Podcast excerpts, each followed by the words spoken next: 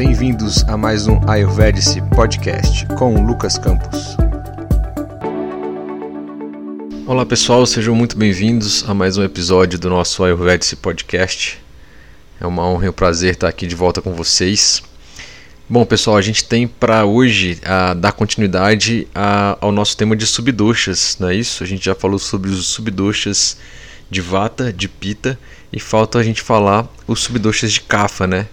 Então, lá no episódio 42 e 43, é, vocês encontram as informações sobre esses subdoxas aí de Vata e Pitta. E acaba que a gente faz uma grande revisão, vamos dizer assim, dos, é, dos doxas como um todo. E a gente acaba falando desses subdoxas, né? Bom, seguindo então a mesma ideia dos nossos podcasts anteriores, a gente vai fazer também para esse aqui uma leve revisão sobre o dosha Kapha, ou Kapha. E depois a gente falar sobre os seus cinco subdoxas. Tá legal? Então, antes da gente começar, a gente vai fazer o mantra de abertura. Então, eu peço que, que se for possível, que vocês mantenham a coluna ereta. Se for o caso, possam pôr a mão em pranamudra na frente do coração, no centro do peito. Faça uma respiração tranquila e leve para que a gente possa absorver esse conteúdo tão importante dos subdoshas dentro do contexto do Ayurveda. Raga Dirogan Satatan Shaktan Asheshakaya Prasuthan Asheshan Otsukya Moharachidam Jaganan Yopurva Vaidyaya Namostu Tasmai Om Namo Bhagavate Vasudevaya Danvantaraye Amruta Kalashahastaya Sarvamaya Vinashanaya Trilokyanathaya Sarveshwaraya Om Shri Mahavishnave Namaha Om Shanti Shanti Shanti Hari Om Tatsat. Bom, pessoal, vamos dar uma relembrada no Dosha Kapha aí que a gente falou há vários episódios atrás, né? Nosso primeiro episódio sobre os doshas. A palavra Kapha, pessoal, ela é uma junção de Ka, que significa água, e Pa, né? Ou Fa, que significa florescido. Então a gente pode dizer que Kapha significa aquilo que é florescido, aquilo que nasce pela água, vamos dizer assim. Se a gente observar nos livros clássicos do Ayurveda, Kapha também é chamado de Sleshma, né? e tem a raiz Slish, é, ou Shlish, significa abraçar. Né? Logo então, Kapha, por sua natureza, tem a capacidade natural de, de abraçar, né? de formar coisas, né? de formar moléculas que por sua vez se unem, se unem e criam uma massa né? e vai unindo coisas, vamos dizer assim. Né? E para quem está acompanhando o nosso podcast, para quem já conhece a Ayurveda, sabe que ele é formado pelos elementos água e terra. Né? Então, lá no episódio 5, como eu falei agora há pouco, a gente falou sobre esses elementos. Né? E no episódio 433 também a gente fala sobre os atributos. Né? A gente sabe que a gente tem os atributos, é, os 10 pares de opostos, e depois esses atributos se organizam para formar os elementos da natureza, que por sua vez se organizam para formar os doshas, beleza? Então a gente já falou um pouco sobre isso, só dando uma relembrada. Então são temas bem básicos aí para depois prosseguir para os doshas, né? A gente falar sobre os atributos e os elementos.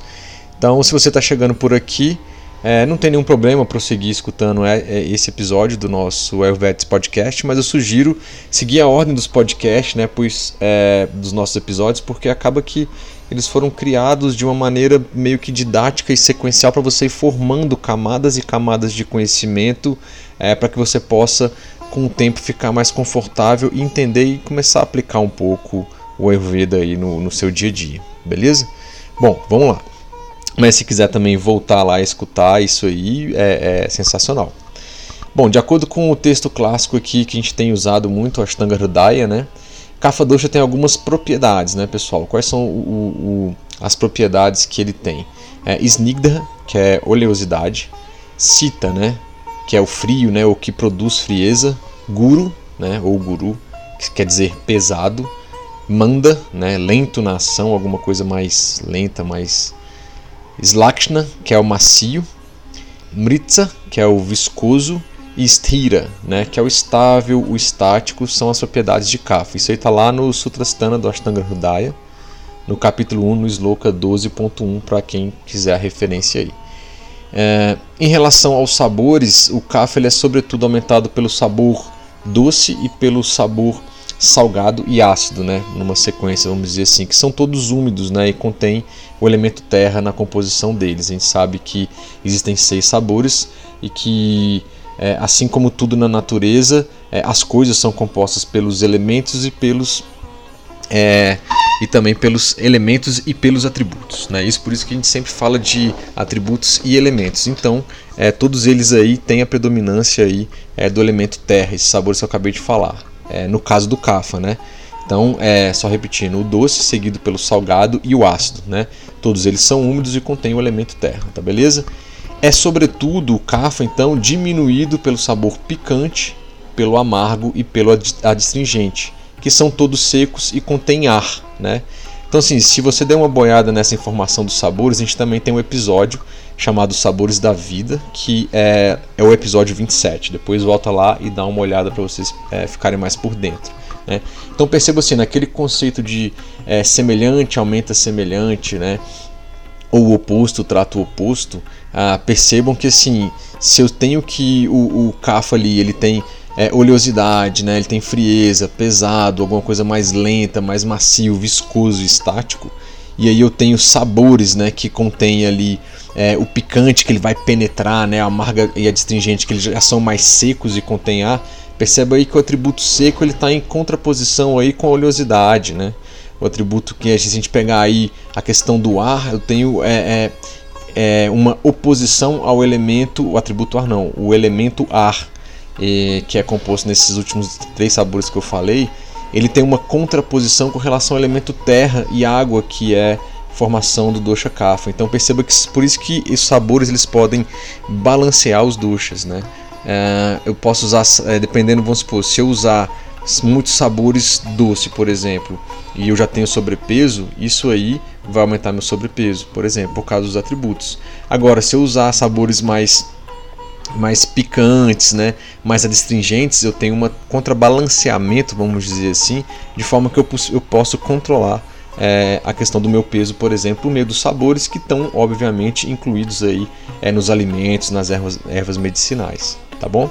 Bom, enquanto o dosha vata, pessoal, tem uma capacidade grande de movimento, né, a gente pode fazer uma relação de que suas moléculas são catabólicas, né, elas são mais degenerativas e centrífugas, né, com tendência a dispersão e espalhar. Né? Vata é movimento, ele dispersa, ele leva as coisas, não é isso? Por outro lado, se a gente pensa no Kapha com esses elementos e aqueles atributos ali, a gente traz um conceito anabólico, aquele que promove crescimento. Pelo próprio nome que a gente falou no começo do podcast, é aquele que abraça, aquele que junta, né? então uma coisa mais anabólica. Né? Vai promover esse crescimento e tem uma força centrípeda, né? tendendo a se coagular ou ficarem juntos no centro. Né? Então tem uma tendência normal a uma certa coesão. As moléculas de Kapha, elas já elas são mais visíveis, né? Quando a gente fala de doxas, lembra que eu estou falando do meu corpo físico, né? Então eu tenho três doxas do corpo físico e tenho dois doxas da mente, que não vai ser o nosso caso aqui. Mas as moléculas de Kaphas, de Kapha são visíveis, sendo que todas as células, tecidos e órgãos são compostos por Kapha, né? Logo é ele que vai dar a estrutura substancial no nosso corpo físico. Então a importância do Kapha aí. Sem o Kapha, por exemplo, pessoal, o Vata e o Pita eles se dispersariam, né? Eles tipo assim iam desintegrar, né, a, a nossa energia toda. Então o Kapha lubrifica as membranas mucosas, ele lubrifica as articulações, ele serve para nutrir o corpo como um todo, né? Muita gente fala, ah, mas é, o Kapha é, tem um estigma de que Kapha é ruim, porque muitas pessoas estão em desequilíbrio com o dosha kapha. O dosha kapha está agravado demais essas pessoas. Muitas vezes está gerando várias doenças, está gerando obesidade, sobrepeso, né? E dentre várias outras aí. Muita sinusite, muito muco, bronquite e outras coisas. Uh, então tem esse estigma, mas o, o kapha ele é muito importante, né? Então ele promove também a calma emocional, né? A resistência física e mental é, regendo também nossa capacidade de afetividade e empatia. Né? Então perceba que é, o lado positivo e bom. Onde é que a gente pode encontrar cafa de uma forma geral, assim, né, pessoal, no nosso corpo? É, nos pulmões, uh, no estômago tem pô, um grande cafa ali, né, para poder suportar aquelas, aqueles ácidos e as enzimas digestivas que vão estar tá ali inicialmente os ácidos, né? Tem que ter uma proteção muito grande, a gente vai falar sobre isso. No pâncreas, na matéria branca do, matéria branca do cérebro, na verdade, né? que é o tecido pelo qual as mensagens passam entre as diferentes áreas da substância cinzenta dentro do nosso sistema nervoso. E vai ter uma, uma ligação aí com a mielina, né, que é uma capinha de gordura que envolve, vamos dizer assim, as fibras nervosas, os axônios, é, assim como também o fluido cérebro espinal, o plasma sanguíneo, o urasadato, né, falando já um pouquinho aí do, dos tecidos, nas juntas, né? Então, é, entre as juntas aí, joelho, cotovelo, ombro, no pulso, tornozelo e por aí vai, né? No nariz, né? O, o órgão de cheiro ligado ao sentido do olfato. Ou seja, o cafa ele está em todos os lugares, vamos dizer assim, em todo o nosso corpo. Vamos dar uma olhada agora, pessoal, o que, que o cafa, então, em seu estado normal e aumentado ou diminuído, traz para a gente, de acordo ainda com o texto Ashtanga Hridaya, né? Olha o que, que ele fala lá, ó. É, aqui eu estou lá no Ashtanga Hridaya, no Sutrasthana capítulo 11, sloka é, 1.2 até o terceiro. Ele fala o seguinte, Sleshman Kapha, em seu estado normal, confere estabilidade, lubrificação, compactação, firmeza das articulações, é responsável pelo autocontrole, ou seja, a capacidade de resistir ou conter as emoções e atenção, dentre outras funções. Então perceba que o Kapha, no seu estado normal, ele é tudo de bom, né, pessoal? Perceba que ele dá estabilidade para a gente, né? tanto no nosso corpo físico como no nosso, assim, o nosso corpo mental, até a mente, na parte física da mente ali. Então, ele que ajuda, por exemplo, a gente falou ali da bainha de mielina, né, que é uma importante é, parte ali dentro do neurônio que vai proteger, vamos dizer assim, é, é, a não dar curto-circuito, né? Vai fazer com que as informações passem de um neurônio para outro ali é, nas comunicações. A gente vai falar um pouquinho mais para é, frente, beleza? E olha só o que ele fala também: Sleshman ou Kapha aumentado produz debilidade da atividade digestiva, excessiva salivação, preguiça, sensação de peso, coloração branca das fezes, frio, frouxidão das partes do corpo, dispneia, tosse e excesso de sono. Isso aí está no Sutrasthana capítulo 11 também, Sloka 7.2 a 8.1. Então perceba que quando o kapha está aumentado, né, ele está demais no nosso corpo. Lembrando que a gente todos nós temos os três doshas, tá bom? Estamos dando agora uma ótica, uma lupa somente no dosha kapha e vamos destrinchar ele aí com seus cinco subdoshas, tá bom? E a gente viu que ele aumentado, ele já traz algumas coisas aqui que a gente já conversou quando a gente falou de Agni, por exemplo. Ele fala assim, ó, é, debilidade da atividade digestiva. No nosso episódio é, do Ayurvedic Podcast, em que a gente fala sobre Agni, quando ele está mandagni, né, ou mandagni, um agni muito baixo, o que é o agni? A capacidade digestiva e metabólica, metabólica que você tem é, de processar e digerir é, os alimentos que você consome.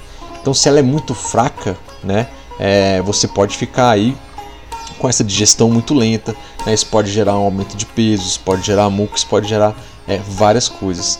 Inclusive preguiça, né? sensação de peso no corpo, ou seja, os seus canais vão ficar bloqueados, né? É, a alimentação dos tecidos não vai acontecer como deveria ser.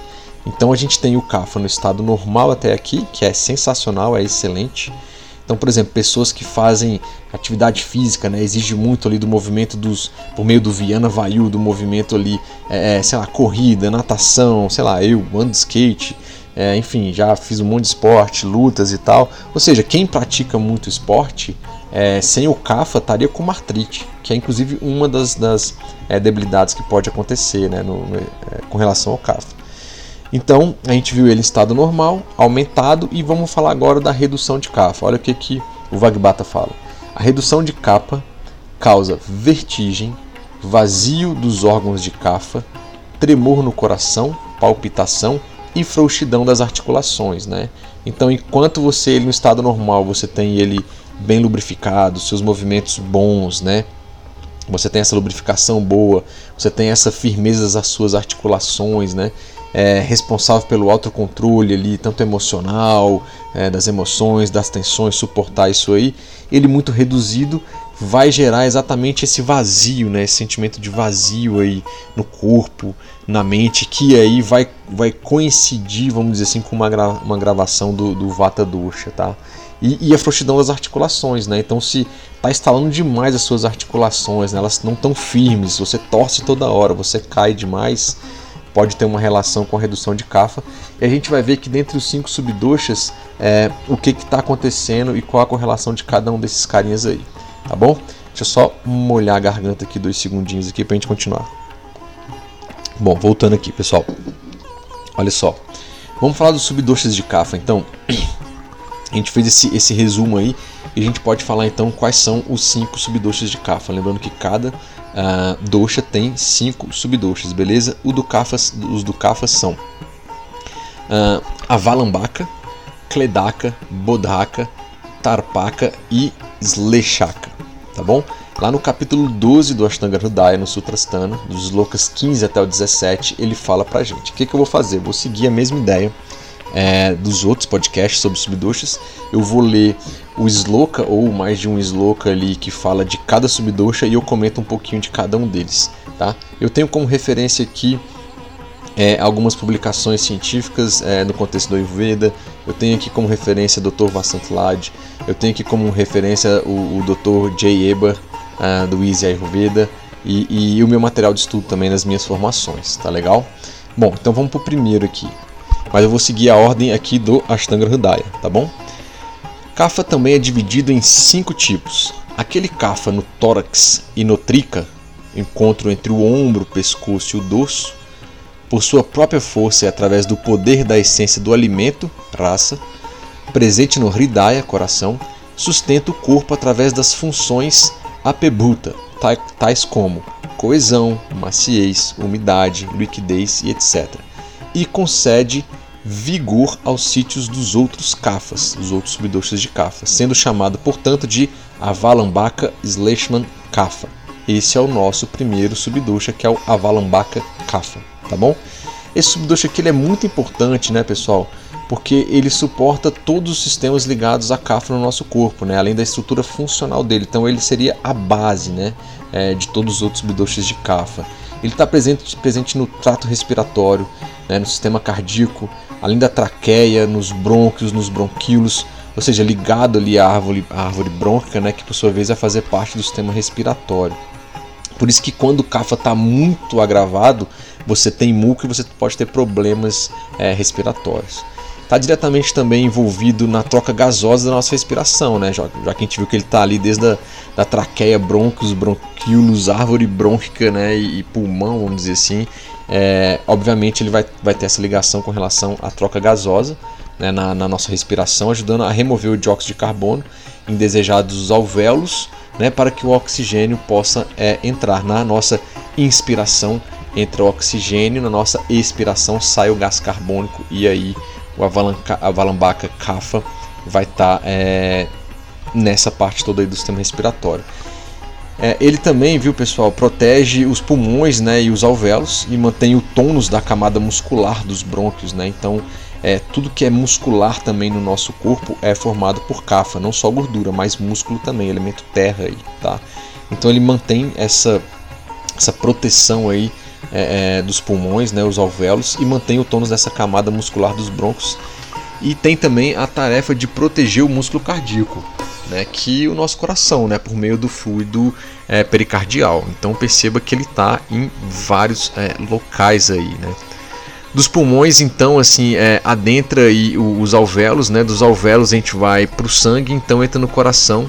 Então logo ele tem uma função de suportar todo esse sistema é, respiratório e cardiovascular, tá bom? Esse subducho aqui, pessoal, dá o suporte aos músculos intercostais, fazendo com é parte aí, na verdade, né, fazendo aí a parte mecânica da respiração, né? Então você tem a questão da, do diafragma também, né, dessa parte dessa musculatura aí intercostal. É, o avalambaca cafa cria confiança, coragem, habilidade para enfrentar os, enfrentar os problemas, né? E vamos dizer assim, e, e permite que o nosso peito seja, vamos dizer assim, expandido, né? É, de uma forma mecânica. Então, é, é, com relação à questão postural, né? Você perceba que, que, mediante a vida, os problemas da vida, ou no nosso dia a dia, a, a sua questão postural, quando o seu peito está mais projetado, isso traz automaticamente mais autoconfiança. Não sei se você já percebeu. Se você vê pessoas na, na, na rua, eventualmente elas mais eretas, né? E tem a ver com postura também. Mas no geral, quando você está com esse peitoral, tanto homem quanto mulheres, né? Sexo masculino ou feminino, você percebe que essa pessoa tem mais uma autoconfiança. E percebe uma pessoa mais encurvada, né? mais introspectiva. Né? Tem a ver com, com a valambaca cafa, né? quando esse peito está contraído, a pessoa não consegue muitas vezes lidar com os desafios ou está muito, muito insegura. Né? Então, essa questão da, da postura é, é, corporal diz muito é, o como nós estamos mentalmente e tem a ver com a valambaca cafa, já que ele dá suporte para todos os outros. Uh, a minha irmã teve, quando na infância, teve muito, né, pessoal? Teve muita crise de bronquite asmática e, e passou por umas situações bem difíceis. Hoje, graças a Deus, está super bem, família tudo ótimo. Inclusive, nasceu minha minha é, minha outra sobrinha agora esses dias, linda, a Ayla. Mas enfim, eu lembro da minha irmã, eu sou, eu sou mais novo que ela, ela é a mais velha de nós irmãos. E, ela, puxa vida, ela é, tinha muita crise de bronquite e ela ficava meio corcundinha mesmo assim, né? Você vê que a valambaca cafa dela tava, tava todo desequilibrado ali. E, e, pô, você numa situação daquela, de muitos dias numa crise, você realmente está indisposto, né? Você não está aqui querendo encarar desafios ali, até porque na época também ela era criança e tal. Então eu tenho um pouco dessa imagem da questão da, da postura corporal também. Hoje em dia corre, mesmo, pô, tá, tá, tá bem aí, teve uma, como eu falei, uma filhinha agora. Mas então veja que repare que essa questão uh, postural tem a ver com o avalambaca cafa, né, só para reforçar aqui. Óbvio também que a questão da postura, né, a pessoa está acostumada a ficar de um jeito, é, pode ser que demonstre isso, mas no geral, pessoas mais tristes, tá mais introspectiva, né? Tá mais encurvada essa parte do peito aí. E pessoas que estão mais normais, ativas, enfrentando os desafios, a vida né, que todo mundo aqui tem desafios, é, todo mundo que está aqui vivo e tal. Então tem as suas coisas para fazer, o seu dharma, ou está buscando, enfim, mas está fazendo coisas e está encarando isso de uma forma positiva, por mais que as coisas estejam difíceis. E com o tempo e você buscando essas coisas melhoram, a sua postura, o seu corpo ele abre mais, né? Assim, o seu peitoral você fica mais mais ativo, mais alerta no bom sentido, né? Então nessa parte fisiológica, isso subdosha vai ter uma ligação direta aí com com amor, com a compaixão, né? Como a gente já falou, vai dar suporte, né? Suportar as adversidades da vida, né? Que assim, eventualmente todo mundo tem, ou já teve, né? Enfim. Então, quando há pesar e tristeza excessivo, né, o valambaca cafa torna-se pegajoso demais e a função pulmonar é afetada, tá? Uh, os pulmões então são a sede da dor e da tristeza. Isso aqui é uma visão do Dr. Vasant Lad mais diretamente. A qualidade inferior do avalambaca cafa pode criar alterações pulmonares, bronquite, asma, pneumonia, enfisema, ou seja, são todos devidos aí à, à disfunção desse subdosha, né? Então, só para deixar aí é, registrado, tá bom? Vamos para o nosso segundo subdosha, galera. Ah, aquele localizado no amachaya, o estômago, é cledaca, pois umedece, liquidifica as massas mais duras de alimento. Sutrastana, capítulo 12, Sloka 7.1. Bom, pela descrição feita aí pelo Vagbata, esse subdosha está presente no sistema gastrointestinal, então, né? E os atributos são liquidez, leveza, né, uma oleosidade e viscosidade, né, os atributos desse subdosha é, presente aí na parte gastrointestinal mais principalmente no, no estômago. Então, esse subdosha de Kapha, é, que é aqui o Kledaka, me desculpem aqui, tomando um chazinho de gengibre com limão aqui. Por que que pareça, Brasília tá, tá chovendo, não tá tão frio assim, mas hoje tá um pouquinho mais ventando. E eu tava de, é, de costas aqui para uma janela aqui aberta. Mas vamos lá. Então, esse subdosha de Kapha cria um revestimento protetor, né? É, chamado de mucosa gástrica, né, que é a camada da membrana mucosa do estômago que contém as glândulas gástricas. Esse muco protege o revestimento do estômago. Para quê, né, pessoal? Para minimizar ali, né, vamos dizer assim, o abrasão das partículas dos alimentos e forma uma barreira física contra o ácido clorídrico também, né, no qual as moléculas, as células mucosas ali estão diretamente, é, constantemente banhadas. Né? Então, sem essas secreções mucosas, vamos dizer assim, o ácido gástrico literalmente formaria buracos né? assim, é, na nossa parede estomacal, que inclusive é um dos problemas ali quando você está com excesso desse, desse ácido aí, né? A gente já falou disso aí na parte de acne, tem um podcast que eu falo lá. Mais da metade dos brasileiros sofrem com problemas gástricos. Eu não lembro agora qual é o episódio, mas dá uma olhada. Tem a ver com isso. Esse GAFA, esse CAFA pode estar diminuído ou o seu pita pode estar muito agravado, o seu acne pode estar muito agravado e essa secreção aí desses ácidos digestivos são tão altas que aí vão destruindo essa barreira que a gente está acabando de falar, vamos dizer assim, do cledaca e pode inclusive subir ali, né, traqueia, etc e tal e gerar ali os refluxos e por aí vai. Mas voltando para cá. Então, pra vocês terem uma ideia, o consumo constante de pimentas, frituras, álcool acaba por desgastar, né, ou até mesmo dissolver essa membrana. E aí, por volta de 72 horas, esse subducha vai lá e recobre essa membrana e protege o estômago novamente. Nosso corpo é tão, assim, cabuloso, né? Uma gíria que a gente falava aqui quando era menor, assim, adolescente. Até hoje eu falo às vezes que, assim, é muito surpreendente, né? Esse cabuloso no sentido de surpreendente. Que, cara, por mais que você fique constantemente destruindo, é, ou, sei lá, sem consciência, destruindo seu corpo ou com consciência mesmo, por meio de muita pimenta, muita fritura, né? Fast food, muito álcool.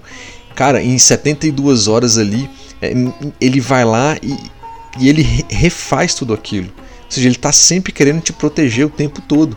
E é o Kledaka que está fazendo isso. Então, por isso que tem uma hora que também não consegue, né? Assim, cara, você vai lá, fim de semana você chutou o balde lá, uma sexta, um sábado, né? Ou, geralmente a galera fica de boa durante a semana e fim de semana chuta o balde. Às vezes o que você conquistou durante a semana de saúde ali, alimentar, de bebidas, de estilo de vida, se você chutar o balde sexta, sábado, domingo, cara, você tá devendo. Então por isso que não é bom chutar o balde assim, né? É, é bom ter uma, uma certa constância, né? Eventualmente, se você fizer isso, seu corpo vai estar mais preparado. Agora, se todo dia está dando porrada, é fritura, é não sei o que, muita pimenta, tomando álcool direto, grandes quantidades, né? E nem precisa ser todo dia, mas você pega assim, ao longo de meses, ao longo de anos, chega uma hora que ele não vai conseguir dar, assim, dar conta do recado. E aí vai aparecer, sei lá, alguma gastrite, alguma coisa é, nesse sentido, né? Então, ele é tão surpreendente que num prazo aí de é, 48, 72 horas aí, 3 dias, né, quatro dias, ele está recompondo aqueles buracos que você provocou em si mesmo. então devemos lembrar que assim que após a nossa mastigação, quando a gente está nos alimentando, né, a gente está comendo alguma coisa, esse alimento ele vai cair no estômago. Né, já teve uma quebra mecânica por meio da boca ali dos dentes, alguma coisa já ali nas salivas, na língua, né? Que é muito importante, inclusive na língua que a gente percebe os seis sentidos, a gente vai falar sobre isso. É, e esse alimento ali desce ali pela, até cair pelo até cair no estômago, né? E vai ser quebrado em pedaços ainda muito pequenos mesmo, né? Bem pequenos. E aí até que as moléculas de cafa se juntam a essas moléculas de comida, né? Então o ácido clorídrico, né, as enzimas digestivas, né, pepsina, elas vão entrar nessas moléculas de comida via essas moléculas de cafa que vão fazer essa ponte, né, que é assim para gente dizer. Então são molé pequenas moléculas de cafa que estão aí no cledacta no estômago que se ligam a essa comida que caiu no estômago e elas vão fazer uma ponte, uma certa, entre aspas, permeabilidade, se é que a gente pode dizer, para o ácido passar ali e quebrar elas ainda mais. Né? Então é muito importante. Ele dá, o Dr. Bastantelade dá um exemplo que é a mesma ideia de quando a gente está cozinhando arroz ou grãos no geral. A gente adiciona um pouquinho de água né, para que ela possa distribuir o calor né, e os temperos, as especiarias que a gente está usando ao redor das moléculas da comida. Né? Então essa água permite distribuir o calor e cozinhar igualitariamente e fazer com que esses temperos ali, essas é, especiarias, é, vamos dizer assim, grudem, né? É, ou seja, temperem ou adentrem é, cada grãozinho ou desses grãos de arroz ou dos grãos em geral. Então é a mesma ideia do Cledaca cafa no nosso estômago, né? onde ele acaba ajudando as enzimas digestivas se moverem igualitariamente ao redor das moléculas de comida. E então acontece a digestão molecular do alimento ali nessa parte estomacal. A gente sabe que após essa comida ter a digestão primária no estômago, a mesma deve seguir para o intestino delgado, né? E essa passagem tem como se fosse um porteirinho ali, né? Tipo, o que, que vai passar, o que, que não vai, que é chamado piloro ou válvula pilórica. Ela também tem um revestimento mucoso, né? Assim, é de mucosa mesmo ali, é, conferindo é, com as qualidades de Kafa, né, permitindo que ela esteja estável e realizando esse seu trabalho de abertura e fechamento de forma tranquila e saudável, o que, que vai passar ali uh, do estômago para o intestino delgado. Aqui tem uma correlação muito bacana, né? O calor de pita vindo da comida digerida no estômago ali, que na verdade é chamado de quimo semidigerido, né? Quando sai do estômago já não é mais comida, chama de quimo aqui modernamente. Então saindo essa, esse quimo juntamente com a mobilidade do prana, porque tá lá no estômago, terminou de fazer aquela digestão é, primária, ela tem que descer ali para o intestino, certo? Só que tem uma essa válvulazinha que é a válvula pilórica, que ela é, tem essa, essa mucosidade também e abre e fecha para saber se está na hora de passar ou não, beleza? Então o calor vindo ali do quimo, juntamente com a mobilidade do prana, né, e do samana vata ali que a gente já estudou, ajuda na abertura dessa válvula. Então perceba que os três é, doshas, olha só, a nível ali de digestão estão trabalhando junto. Eu tenho o revestimento ali da válvula pilórica que vai ajudar a passagem do estômago para o intestino só que ele é ativado, vamos falar assim, funcionalmente na visão do Ayurveda, por meio do calor de pita que está vindo por, é, na formato de quimo e o prana, né, que é o movimento. Prana quer dizer vata, né, e vata quer dizer, é, vamos dizer assim, um dos principais atributos dele é movimentar. Então, tirar, levar, movimentar a comida do estômago, passando por essa válvula até chegar no intestino.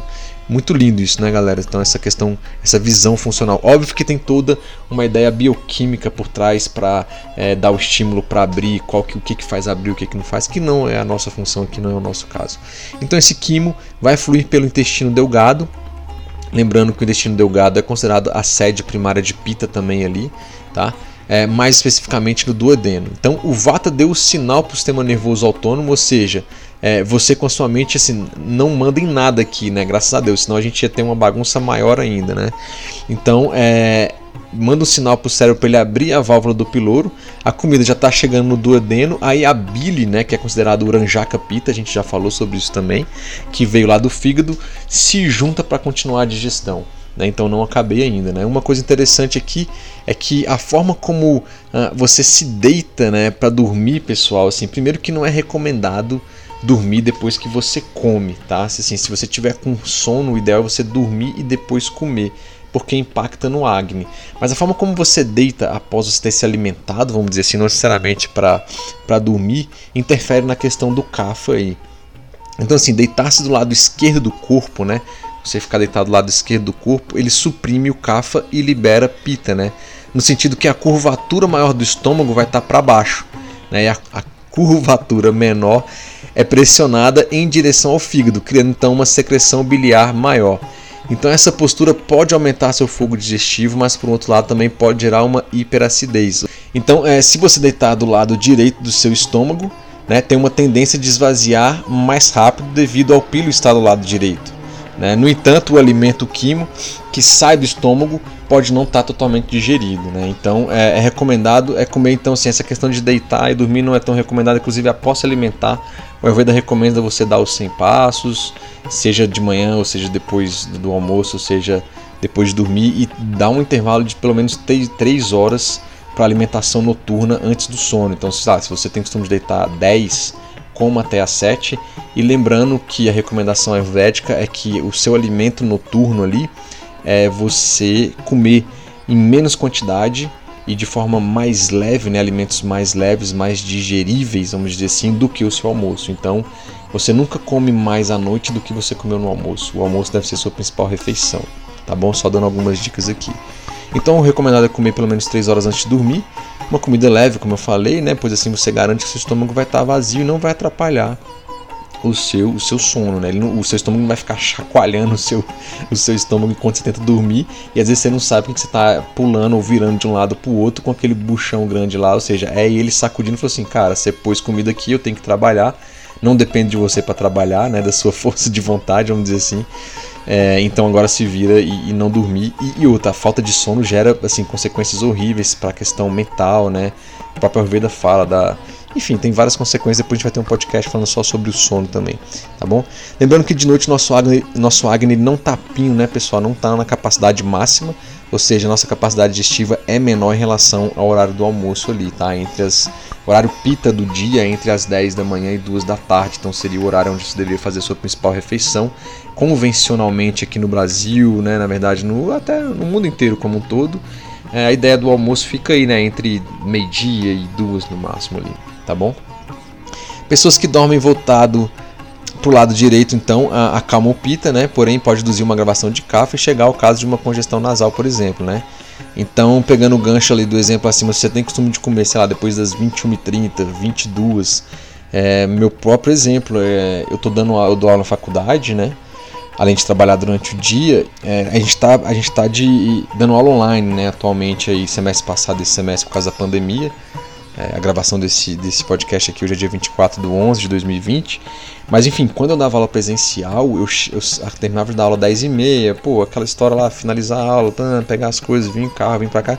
Chegava em casa 10 para as 11, né, 11 horas, vamos colocar aí.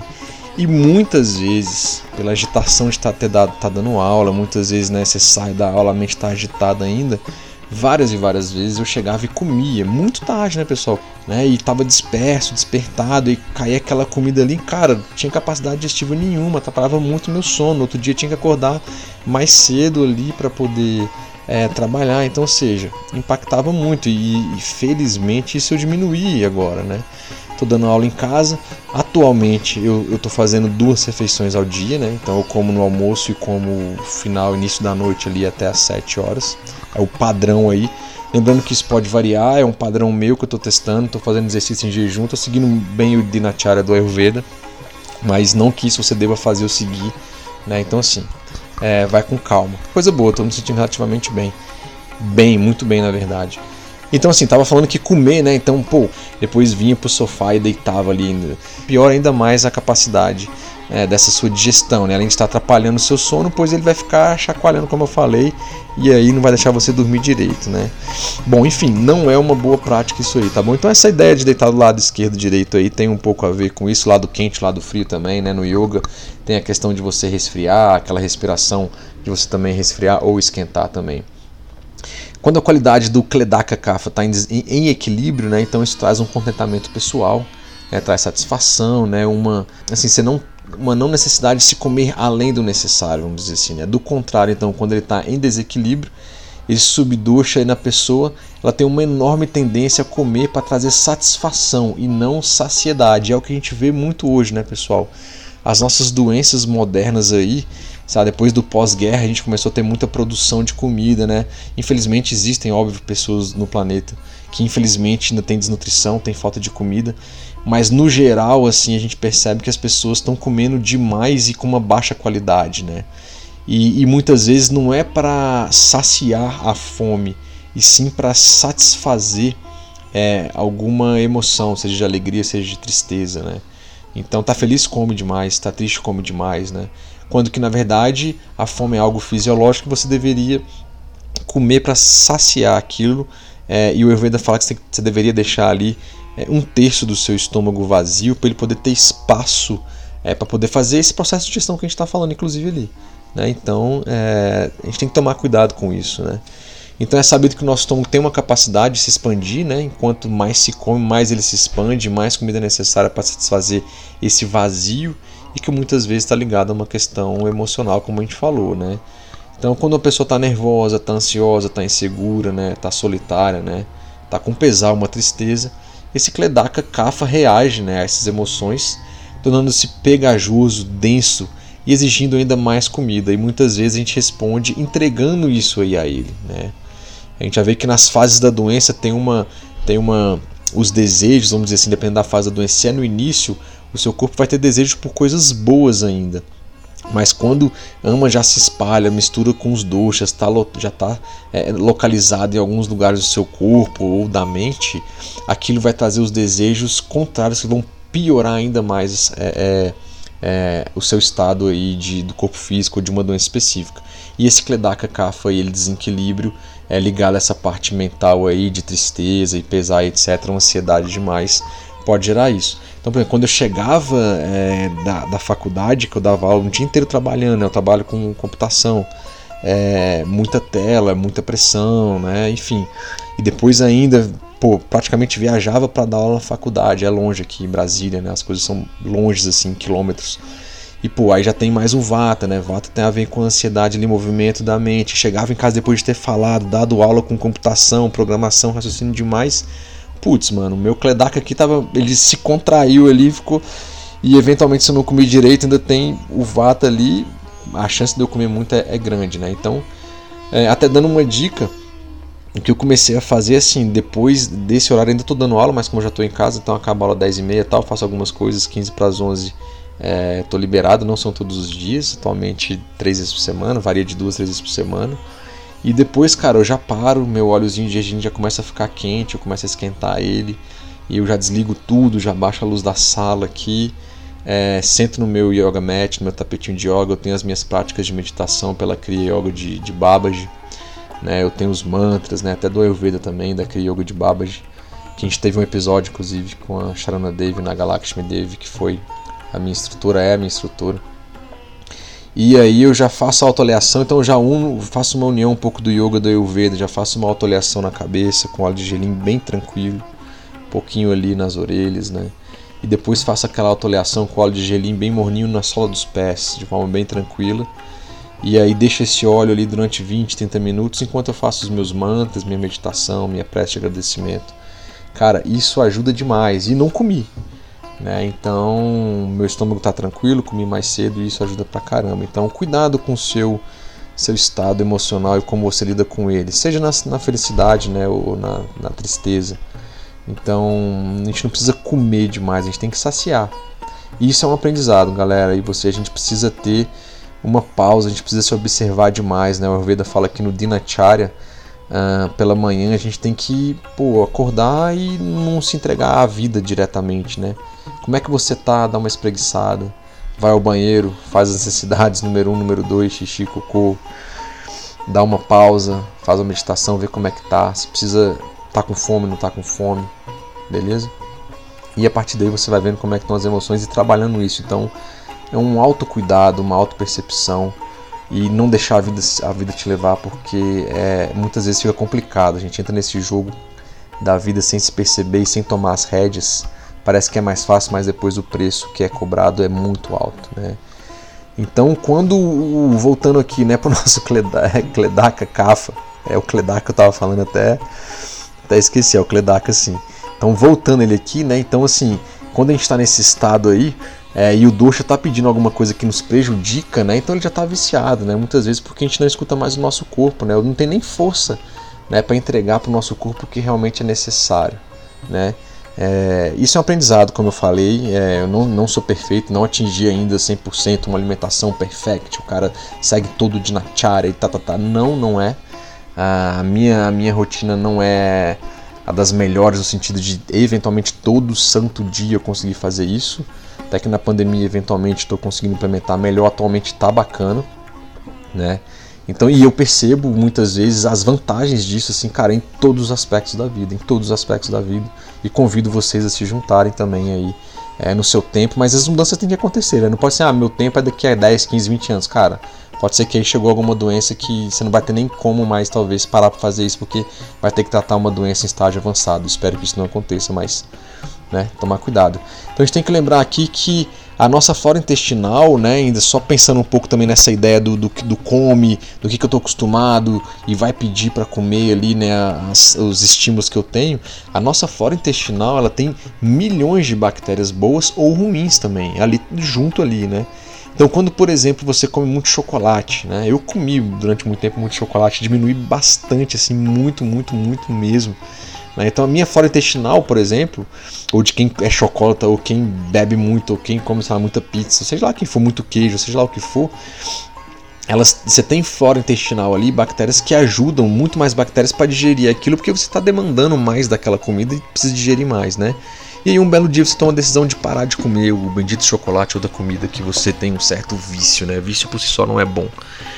E lá pelo terceiro dia você começa a sentir uma vontade imensa, né, de comer aquele chocolate. Você estava firme no propósito, mas acaba que vem Vem aquela vontade e você muitas vezes chuta o balde, assim, cara, eu não tô nem aí, e pega lá três barras de chocolate e compensa os outros dias, né? Isso não é bacana, isso não é legal. As dietas restritivas muitas vezes fazem isso e já é estudado e comprovado cientificamente que dietas restritivas não dão certo. Tem que ser uma reeducação alimentar a médio e longo prazo. Né? Eventualmente uma intervenção ali e tal é importante para dar um choque e tal, mas depois você vai equilibrando, tá?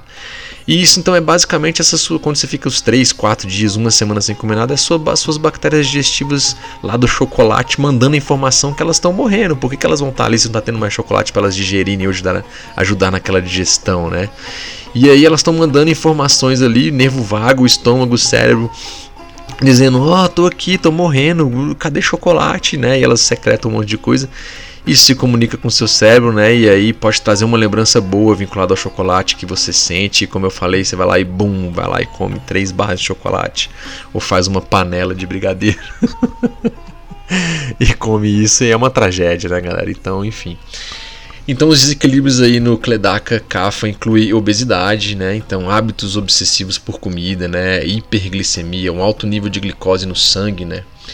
Que inclusive eles estão dizendo que aí vem a diabetes, que inclusive eles estão dizendo que estão chamando Alzheimer é, de diabetes tipo 3, né? Que é exatamente a não capacidade de metabolizar corretamente a glicose é no cérebro, né? Então tem vários estudos já dizendo isso aí. Então tem a ver com colesterol alto, né? É, ou seja, esses ligados ao excesso de Cledaca-Cafa. Já a hipoglicemia, né, a úlcera péptica, são sinais de Cledaca-Cafa insuficiente, né, ou seja, a sua diminuição, pois aquela camada de, pro, de proteção ali no estômago, né, no caso das úlceras, não existe aí pode ocasionar, ocasionar esses ou outros problemas aliado a um CAFA, uma má alimentação, como eu falei, de gorduras, de álcool e etc e tal. Então é basicamente isso. Próximo. Aquele localizado na língua é conhecido como Bodaka Kappa, pois ajuda na percepção do paladar e também tem aí a questão da saliva, tá pessoal? Tá no capítulo 12. Saliva ele não fala no Sloka especificamente, mas nos comentários dos clássicos e também Dr. Basantlat, Dr. Basantlad e Dr. J. Eba, ele também fala da saliva, né? Então o Bodaka Kapha, nosso terceiro subducho de Kapha aqui, tem a localização primária na língua, mas como eu falei, é, a gente pode dizer que ele está na boca como um todo, né? isso vai incluir muito a saliva mesmo, tá? É, porque é, tem características de ser ali a saliva, né? E, e, o, e o bodaka tem características ali dele ser é, uma coisa mais líquida, mais pegajosa, né? Ligeiramente assim adocicada e, e untuosa. Então a língua ela se move, né? Livremente na cavidade oral né, sem se aderir ao palato, né, devido às qualidades líquidas e untuosas do Bodaka Kapha, né.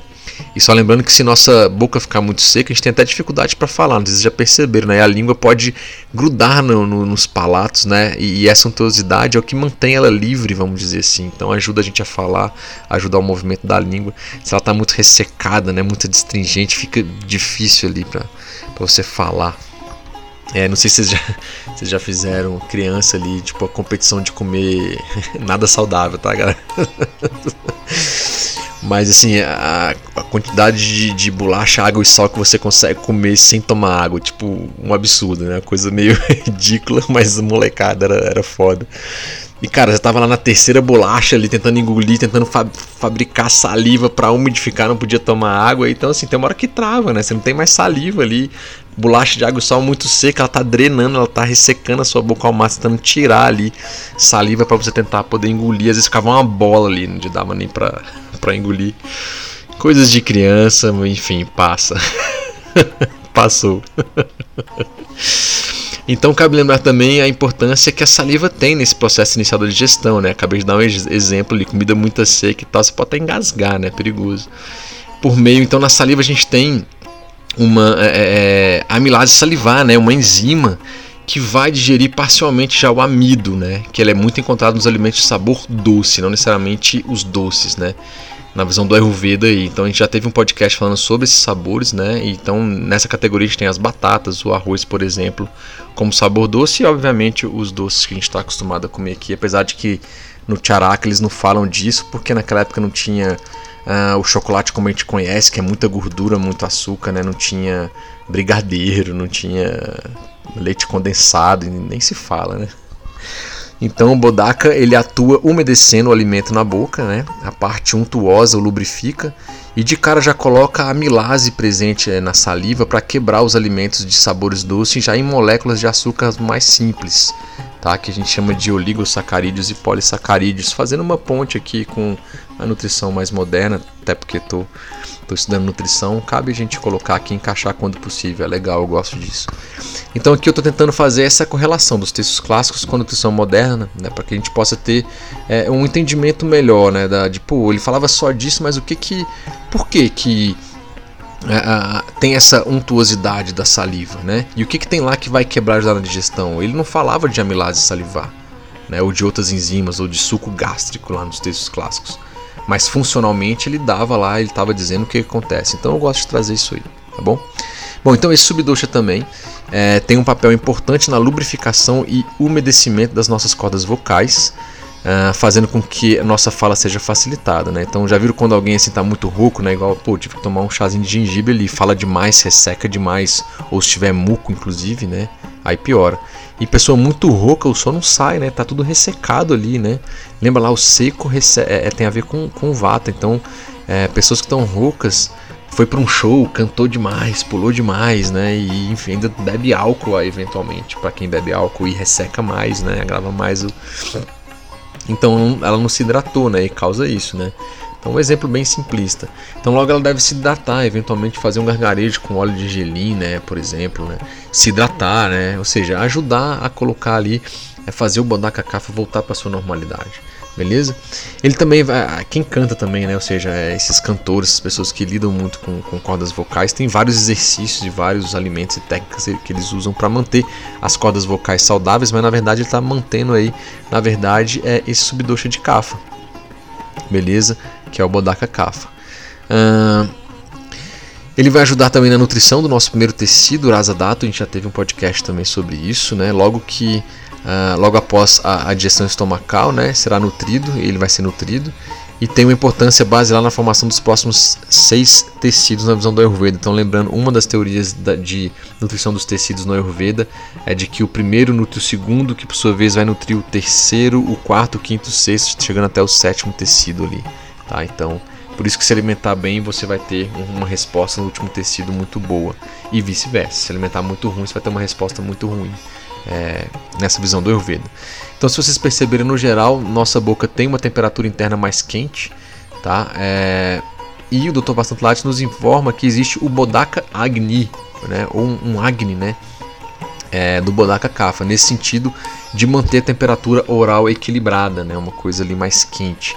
Então, como dito ali no sloka desse subdosha, a comida em contato com a língua e por meio do Bodaka Kapha vai trazer é, para gente a experiência sensorial dos sabores dos alimentos, que como a gente já falou aqui no Ayurveda são seis sabores, só relembrando, é o doce, o salgado, colocar numa ordem melhor, o doce, ácido, o salgado, o picante, o amargo e o adstringente, beleza? Então na nossa língua, né, então cada papila gustativa na língua, a nossa língua tem várias papilas gustativas, né? É feita de muitas células e cada célula é, co é coberta com um bodaka kafa. A gente não consegue enxergar a olho nu. Então essas papilas gustativas aí enviam mensagem sobre o sabor ao cérebro e assim a gente tem a percepção rapidamente, praticamente instantânea daquele sabor.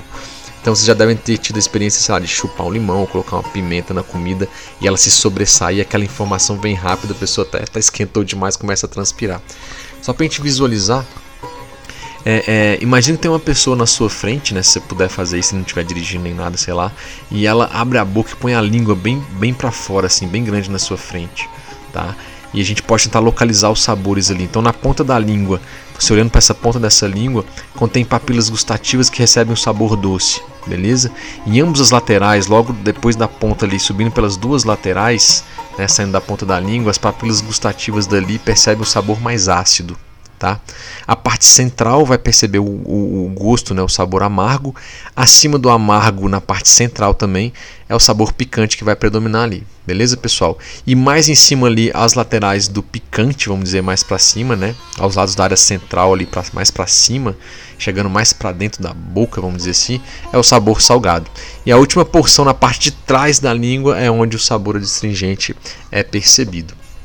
Então assim, a gente falou de equilibrar um pouco o bodaka e por aí vai. Uma dica aqui é usar o chá de trífala, né, que é aquele composto do Ayurveda que é a mistura de três ervas, né, o pó de três ervas em quantidades iniciais, que elas não são nativas aqui do Brasil, mas é possível se encontrar o trífala, que é o Amalaki, Bibitaki e Haritaki, ou Amalaki, Bibitaki e Haritaki. Né, também é uma outra forma. A gente geralmente é portuguesa e tudo bem, Amalaki, Bibitaki e Haritaki. Esse, essa, juntão, essa junção é chamada de trífala, cara. Tem, é, são várias as, as, as, funções da trífala aí para digestão, para ajudar, enfim, a constipação e por aí vai. Não é o nosso foco aqui, mas ajuda a manter a normalidade dos atributos do, desse subducha, tá? Então, você pode pegar lá metade de uma colher de chá, por exemplo, misturar em um copo de água morna ali por um minutinho. É, não deixa muito quente, mas também não pode ser frio, né? Morninho ali. Né? Você coa e depois você pode colocar na boca, né? Você pode fazer um gargarejo, eventualmente pode até tomar esse chá de, chifre, de, de, de trífala aí, tá bom? A saliva saudável, então, ela fica, ela é, ela é mais fina um pouco, né? E, e, e a saliva doentiva, doentia, assim, vamos dizer, é uma saliva que não é tão saudável, ela não é desejável, ela é muito mais espessa. Né? A saliva tem uma, uma certa untuosidade, mas não demais. Tá? Ela é mais líquida. Né? Então, a saliva espessa pode indicar tártaros dentários, eventualmente pode indicar diabetes ou até mesmo vermes, né? Pode ser um indicativo também de doença de Parkinson, né, na visão, visão do Dr. Vassant Lade. Ele comenta num exemplo, inclusive, que se uma criança, enquanto ela estiver dormindo, se ela num travesseiro, ela babar demais enquanto ela dorme, é uma sinal de que ela pode estar com verme, né? Porque a presença do verme lá no cólon tá, estimula a secreção do bodaka kapha. Né? Então, excesso de saliva ou uma boca muito pegajosa também pode indicar desidratação ou uma pré-diabetes, né? Porque, vamos dizer assim, entre aspas, essa pegajosidade da boca se deve a uma saliva mais doce. Né? Então, é, em um período de 24 horas, a gente engole cerca de meio litro de saliva, né, pessoal? E dessa forma, o Bodaka Kapha acaba nutrindo ali, né? É, é, tendo uma nutrição do, no Kledaka que a gente é, é, falou também, né? Então, além disso, através da saliva, o Bodaka Kapha ajuda a manter o equilíbrio eletrolítico aí uh, da água. Bom, a saliva tem propriedades curativas, né? Então, é, por exemplo, os cães né, e os gatos eles, eles ajudam na, na, na, cura de suas feridas lambendo elas. Não sei se vocês nunca já se perguntaram, já se viram é, por que, que às vezes os cães estão lambendo as patas ou os gatos. É, pode ser porque é, eles estão ajudando ali na cicatrização é, de algumas feridas, de alguma coisa que aconteceu ali com eles. Né? Então a saliva ajuda a formar o tecido de granulação necessário para a cicatrização devido às propriedades antissépticas que tem ali. Né? Então Kapha atua em conjunto com Kapha na digestão de proteínas, amidos e carboidratos. Pessoal, a gente não é gato e cachorro, né? Não vai sair lambendo ferida aí não, é só, só um exemplo. E a ideia da saliva é ficar mesmo aqui na boca e fazer essa função aqui. Uh, do Bodaka Kapha, beleza? Deixa para os animais que eles têm essa função. E realmente eu não sabia disso, particularmente já via eles, eles lambendo. Algumas pessoas falavam que o gato dá banho no outro lambendo. Eu não tenho gato, já tive cachorro. E não sei se isso é verdade, talvez seja, mas o que eu pesquisei é que se realmente é, eles lambendo feridas tem a ver essa questão da saliva ser é, curativa. E eu achei alguns lugares até relativamente confiáveis que disseram que sim. E, e vai de encontro com o que o Dr. Bastantlade disse no livro dele também. Beleza? Vamos pro próximo aqui, pessoal. Acho que é o nosso penúltimo. Aquele localizado na cabeça é conhecido como tarpaca, pois nutre os órgãos sensoriais. Sutrastana capítulo 12, sloka 17.2. Essa palavra tarpaca em sânscrito, pessoal, significa nutrir, reter, gravar ou recordar. Quer dizer também contentamento, né? Situa-se no cérebro, né? na matéria branca, predominantemente no cérebro e no coração, além de dar suporte para o líquido céfalo-raquidiano né, e, na, e na meninge também, então a parte aí sistema nervoso. Esse subdoce também nutre as células do nosso cérebro e neurônios, então percebam que a parte cerebral aí está muito ligada à tarpaca cafa, possivelmente doenças neurodegenerativas tem alguma indicação de problema com tarpaca cafa e também muitas vezes com vata dosha, tá? Quais são as qualidades? Espesso, úmido, viscoso e macio. Uh, o tarpaca cafa, como o líquido é, cefalorraquidiano, é ligeiramente é, doce por causa da glicose, né? Então, nosso cérebro consome glicose, né? Ele tem que ter essa capacidade de digerir. E ligeiramente salgado por causa dos minerais. Então ninguém nunca assim colocou a língua ali para testar, mas pelos exames, a ideia de encontrar a glicose e as características da glicose, os minerais, é, coloca essas características. E o Tarpaca Kapha leva é, energia para o azadato também para o plasma, por meio dos sabores doces e salgados, criando uma sensação de felicidade. Então, se você pegar uma criança chorando, uma, uma criança dando muita birra, óbvio que não precisa fazer assim, mas não sei quem já viu assim, pega uma criança e geralmente dá um pirulito, dá um doce para ela. Geralmente, instantaneamente, ela, ela dá uma, uma acalmada no geral, né? Se não for, sei lá, um machucado, né? Pô, mas até assim talvez deu, deu, deu, deu uma acalmada. Caiu, ralou ali, ou tá dando uma, uma birra, alguma coisa. Assim, não é talvez essa forma né, de você acalmar dando um doce, um pirulito, alguma coisa nesse sentido, tá? Mas é, o Dr. Fasantlade traz essa ideia né, de que esses sabores acalmam ali, né? É, o sabor doce acalma pita. Se ela tiver com, com raiva, a amígdala cerebral dela estiver muito ativa é, e com muita raiva, você dá um doce e acalma aquele pita e ela dá uma aliviada. Outro local importante de Tarpaca Cafa está presente na bainha de mielina, importantíssimo, né? Que é uma bainha, vamos dizer, uma capinha protetora que envolve a maioria das nossas células nervosas ali, dos neurônios, né? uma parte dos neurônios, ele é dividido em três, três espaços. Então a função é, desse subdosha, é, como bainha de mielina ali, protegendo, é proteger o impulso que vai de um neurônio para o outro, né, pessoal? Conhecido como as sinapses cerebrais, né? as conexões. Que no fundo são impulsos elétricos, né? Que é governado pelo subdosha de Pranavata. Lembra que Pranavata está localizado na cabeça? Né, e o desequilíbrio dele é, é, gera muitas doenças, muita coisa ruim, vamos dizer assim. Então acaba que o Pranavata está operando por meio dos neurônios e quem protege, quem dá aquela capinha gordurosa, é, quem capa o fio, vamos dizer assim, para que a energia possa passar, a energia do Pranavata possa passar, vai ser esse é, do Tarpaka Kapha, né, importantíssimo. Então lembrando que se essa bainha de mielina, né, essa capinha gordurosa, vamos dizer assim, for insuficiente, as comunicações nervosas elas vão estar prejudicadas. Logo pode aparecer desequilíbrios motores, né, ou mentais, chegando a algumas doenças do sistema nervoso, tá bom? Então, é, a ideia de um fio desencapado, né, igual eu estava falando, pode dar um curto-circuito, ou seja, se ele não tiver um direcionamento. Então, por que, que os fios são encapados, mesmo que um esteja do lado do outro ali? Para que um não encoste no outro e dê problema, ou seja, para que a informação, para que a energia elétrica, vamos dizer assim, nesse contexto, ela passe de forma correta na direção correta, né, não fique pulando para outros lugares, ou seja, interrompida. É essa capinha, que é a capinha de. que é a bainha de mielina que estão nos neurônios. Uh, que é o tarpaca cafa ali né, no, no, nos neurônios que faz esse papel, então é importantíssimo. Né? Então esse subdosha a, a, acaba agindo também como uma memória, é, é vamos dizer assim, é, é, permanente também, tá pessoal? É, o Tarpaca, por estar tá agindo ali também no cérebro, ele tem essa ideia de, de, de, coesão, de você reter as memórias também, tá? A parte física da, da onde você retém as memórias, o que faz as sinapses para você poder é, eventualmente lembrar de alguma coisa, tem a ver com o nosso Tarpaca Cafa, né? Então a gente, a gente fazendo uma, uma, analogia aos computadores, assim, se você, por exemplo, está escrevendo um texto, né? Eu coloco alguns tópicos aqui no, no, no podcast para eu me lembrando o que, que eu tenho que falar, às vezes é muito grande, muita coisa para falar. E vamos supor que eu estou escrevendo ele aqui no, no, em qualquer aplicativo aí de, de, de documento. E se por um, por um momento, sei lá, eu tô com meu notebook desligado, a bateria dele acaba, beleza? Ou o seu computador, a energia desliga certo? E se você religar ele de novo, aquele seu texto ele foi perdido porque você não salvou ele num meio, vamos dizer assim, definitivo. É, a gente diz que na computação, quando você não salva algo, ele está naquela memória RAM, beleza? Que é a memória que pensa, pô, você tem que ter tantos gigas de RAM no seu computador, quanto mais RAM melhor. Não necessariamente, muitas vezes o processador e o próprio HD também, que é o disco rígido, funciona. Então o, o Tarpaca ele não é essa memória volátil. Tá? O Tarpaca Kapha a gente poderia fazer a relação dele com o HD. Então, quando você clica no arquivo salvar como e, e, registra ele no disco rígido, ele segura e salva aquilo, né? É uma memória definitiva, né? Não é uma memória volátil. O HD é uma memória definitiva. Então, nessa analogia aqui da computação que eu navego, que é a minha formação, eu vejo o Tarpaca Kapha como o HD, aquele que registra a memória e está lá guardado, mesmo que seja no inconsciente do nosso cérebro, tá? mas está guardado. Inclusive a gente diz aqui em técnicas forenses de computação que mesmo que você formate um HD, é possível encontrar é, arquivos de 3, 4, é, é, é, quatro formatações para trás. Né? Inclusive polícia usa muito isso, aí, eventualmente em perda de dados também aqui na ciência, pesquisa, a gente também acaba tendo que se utilizar.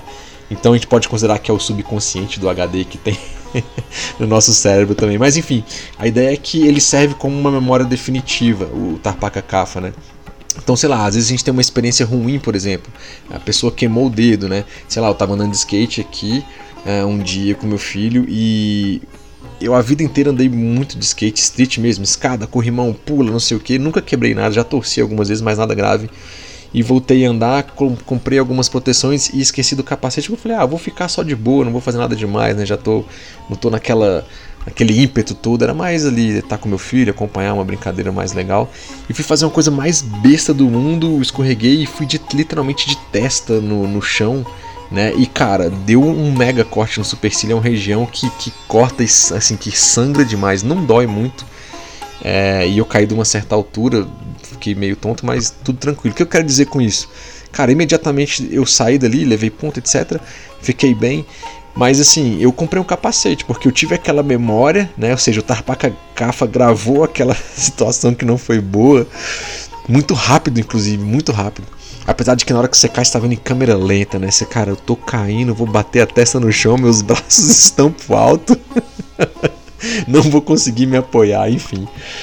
Ele gravou aquela aquela aquela situação ruim para quê? Pra, até que pra, pra, eu me proteger depois. Pro Lucas, você vai andar sem capacete agora, mano? Pô, tu já tá mais velho. você não tem o mesmo reflexo de antes, né? Ou seja, até assim, eu tenho reflexo, mas eu pô, tinha 12 anos, 11 anos que eu andava de skate, vou ter andar agora com meu filho e tal. Ele queria andar, eu fui ensinar ele. Enfim, então ele é importante para nossa preservação também, né? Ou seja, eu vou colocar, se eu me queimei uma vez, eu tenho que tomar cuidado, que eu não posso pegar uma panela quente, né? E, enfim, né? Então, assim, isso é muito importante para a nossa própria sobrevivência. Então, isso acontece quando a gente tem uma experiência ruim, né? quando a gente está numa situação semelhante, para que a gente, a gente, possa trazer aquela memória que ficou gravada, né? a gente fica mais ligado para não repetir aquela ação. Né? Então, tem muito a ver com a nossa sobrevivência e segurança, como eu falei, e obviamente serve para as coisas boas que aconteceram com, com a gente também. Né? Ou seja, situações boas que você teve que teve na sua vida, pô, o nascimento do seu filho, que dá um, um grava de uma forma que você lembra depois de 10 anos, 20 anos. Meu filho tem 11, vai fazer 11 e eu lembro perfeitamente do dia, como é que foi, o que aconteceu. Ou seja, coisa boa, ficou gravado ali, super emoção, né? E assim como as coisas ruins. Então, ele faz o papel dele de gravar e sedimentar as coisas ali, tá bom? Então, a percepção, ele, é, a, a percepção das coisas é um movimento da consciência.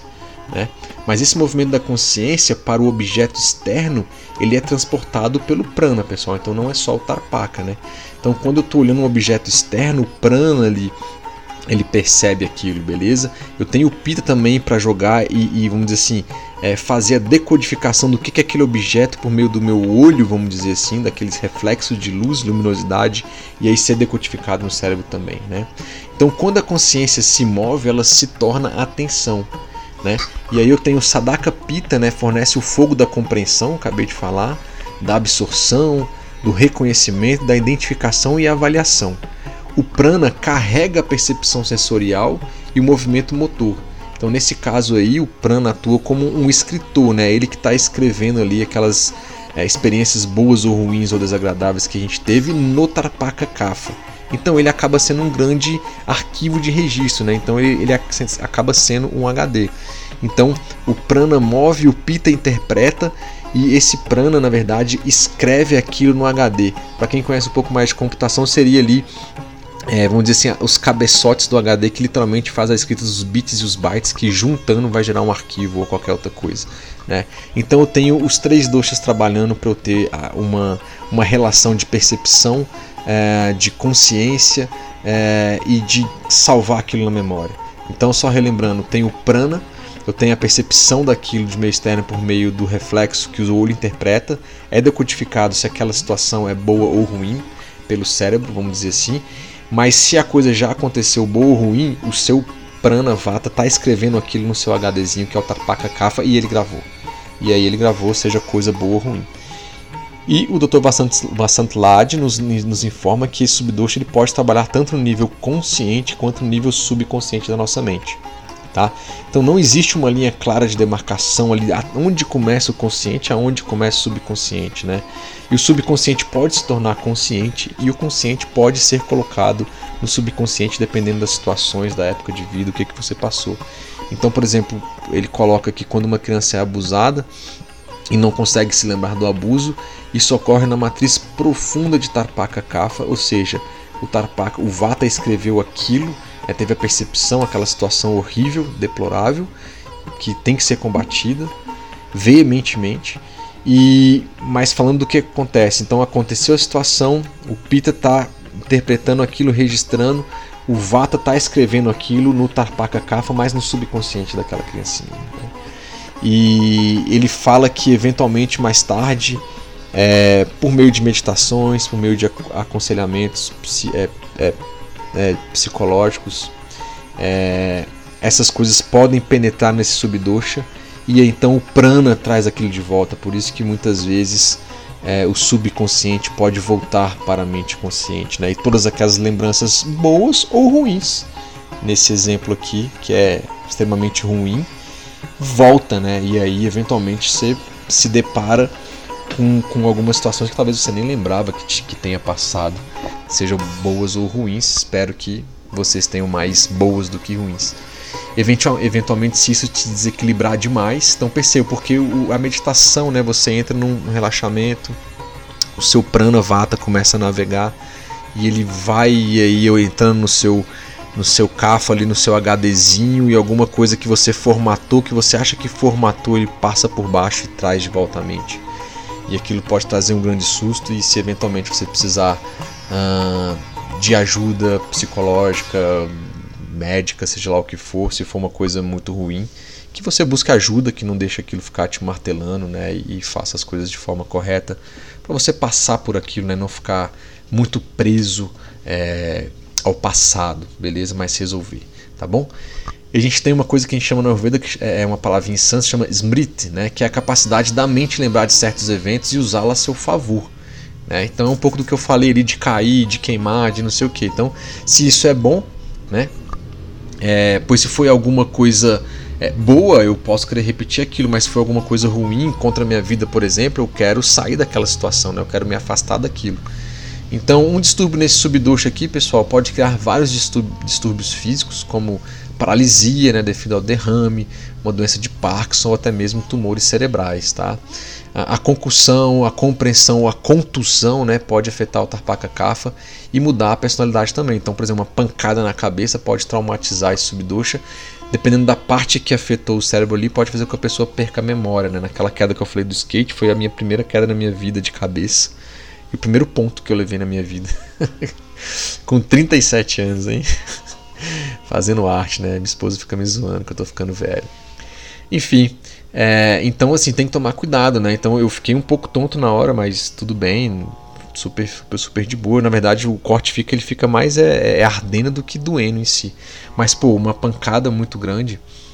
Eu fiz um atendimento esses dias, uma moça até do, dos Estados Unidos, ela é veterinária. E ela, no, no trabalho dela com animais grandes, ela levou dois coices na cabeça. Imaginem vocês, pessoal, a, a, força dessa pancada. E esses coices foram eventualmente aí há uns 10 anos atrás. E ela tá atualmente apareceu, né, e tá fazendo tratamento, ela descobriu um tumor é, benigno no cérebro. E eu sabendo de, dessas ideias, eu perguntei se os médicos tinham feito alguma correlação direta com a pancada uh, que ela levou as duas pancadas, olha só, duas pancadas na cabeça por um coice, alguma coisa nesse sentido. E eles falaram que a priori não, mas que poderia ter alguma relação, mas eles não conseguiram fechar essa ponte, né? Mas aqui a gente está vendo o Dr. Bastante Lade, o Ayurveda, dizendo também que sim, que tem essa relação e impactou muito aí essa ideia uh, do Tarpaka Kapha. Beleza? Vamos para o nosso último doxa para a gente encerrar, né, galera? Então vamos lá. Aquele localizado nas articulações dos ossos é conhecido como sleshaka, pois, pois lubrifica as articulações. Sutrastana capítulo 12, sloka 17.3. Então o sleshaka kapha, ele é espesso, pegajoso, líquido, oleoso e viscoso. está presente em todo o corpo, especialmente nas articulações, nutrindo as superfícies articulares e as cartilagens, né, para facilitar a nossa movimentação, né? Feita por meio do Viana Vayu. Lembra que o subdosha de vata que ajuda a gente a fazer as nossas movimentações aí é o Viana Vayu. Mas se as minhas articulações não estão legal, né, ou seja, quer dizer que eu tô com o meu Sleshaka Kapha ruim, ou é deficiente. Uma das funções importantes desse subdosha é apoiar o sistema esquelético né, e fortalecer os ligamentos então, se ele perder suas qualidades aí untuosas e líquidas, deixa de nutrir as articulações. E a gente sabe que pode gerar vários problemas, né? Uma coisa que muita gente pergunta, ou que eu observo, é, e que eu não tenho muito, mas já tive mais, Brasília tem épocas secas e tal. Quando as juntas é, é racham, né? Ou, ou instalam, de, instalam demais, né? Então, é assim, só para colocar é, isso é, é, um atributo de vata ali, né? Então, quando as moléculas ali de kapha nessas articulações elas estão muito secas e criam pequenos espaços, o vata entra ali, né? O vata é movimento, o vata, o vata pre, preenche espaço. E aí, quando você faz uma compressão, um movimento que comprime aquela articulação, dá os pequenos estalos. Você, entre aspas, tirou o vata dali, dando um estalinho rápido. Né? Isso seria uma das explicações, né? Só lembrando que um atributo importante do Vata é essa aspereza, né? então a superfície óssea da articulação torna-se seca e, e, e, fica áspera também, tá bom? Então as desordens desse subdosha incluem artrite degenerativa, né? artrite reumatoide, né? Então, por exemplo, correr excessivamente pode ser estressante para as articulações que não têm um bom kafa, uma preparação boa. Né? Exercícios vigorosos podem alterar a qualidade do Sleshaka Kapha e prejudicar as articulações, né? Então, assim, é, é, é, exercícios assim como é, yoga, o tai chi, né, ou exercícios aeróbicos na água, eles são muito, muito recomendados, né, um dos mais recomendados, assim como uma caminhada mais vigorosa, né, e a natação, por exemplo, são bem recomendados porque não vai agravar ou prejudicar muito esse esse é, subducha. Né? Então, sim, mas a gente sabe que os exercícios têm várias vantagens de ser praticados todos os dias, né, pessoal? Ele melhora, melhora o acne, melhora a circulação, retira o excesso de peso do próprio CAFA, ajuda no sono. Então, assim, não tem desculpa para não fazer exercício porque vai é, ficar ruim a sua articulação. Se você está muito tempo sem fazer exercício, você pode fazer uma consulta médica, né? Pode fazer pedir um, um, auxílio aí de um personal trainer, um profissional de educação física, por exemplo. Ou se você já teve isso, se você está nativa e está tudo bem, ok, né? não está tendo nenhum problema. Então o, o, o, exercício também, só relembrando, né, que a gente falou de exercício, de movimentação, articulação e tal, ele, ele ajuda, né, ele, aquele exercício que é mais aeróbico, que faz a gente transpirar, ele ajuda a desintoxicar o nosso sistema. A gente falou sobre isso, né, sobre o suor, uma, uma das formas de excreção de toxinas do nosso corpo. Então a recomendação clássica do Ayurveda, já que a gente falou de exercício, em outros podcasts já falei também, é de que uma pessoa que se, é, é, ela se exercite até a metade da sua capacidade. Né? Isso pode ser percebido quando é, tem suor na testa, né, sob as axilas e ao longo da coluna vertebral você já começou a transpirar, quer dizer que está na sua metade ali de capacidade, é o que o Ayurveda preconiza, né? Agora, esse período vai variar, né, pessoal, de acordo com o indivíduo para o indivíduo. E a gente sabe que essa capacidade de exercício físico, ela aumenta ao longo do tempo. Então, se, sei lá, eu lembro quando eu comecei a correr, pô, não corria um quilômetro, então corria 500 metros direto, depois caminhava, então.